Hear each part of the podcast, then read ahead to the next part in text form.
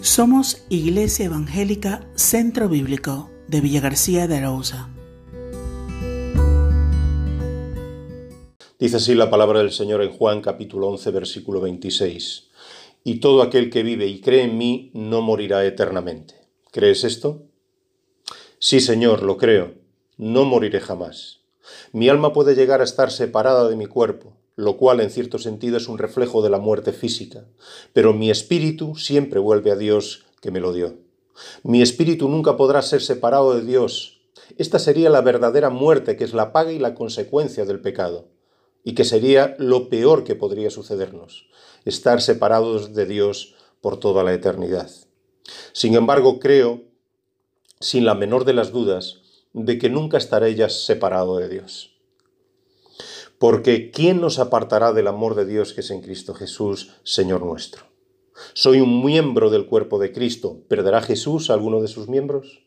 Estoy unido a Cristo. ¿Podrá acaso él perderme? De ninguna manera. Dentro de mí hay una vida que no puede ser separada de Dios, porque el Espíritu Santo mora en mí y con él, ¿cómo podré yo morir? Jesús mismo es mi vida, por lo tanto no puedo morir, porque Él ya no puede morir. En Él he muerto al pecado una vez y la sentencia de muerte no puede ser ejecutada nuevamente. Ahora vivo y vivo para siempre. El regalo de Dios para mí en la persona de Cristo es la vida eterna. Cristo ya lo ha logrado para mí. Viviendo y creyendo esta verdad hoy, creo que viviré para siempre, que la muerte ya no tiene poder sobre mí y que lo único que me espera para la eternidad es gozar de las bendiciones de Cristo. Por tanto, solo me queda poner la mirada en Cristo, depositar toda mi confianza y seguridad solamente en Él, porque Él es mi Señor, mi Salvador, mi seguridad y mi única esperanza. ¿Es esta tu fe en este día?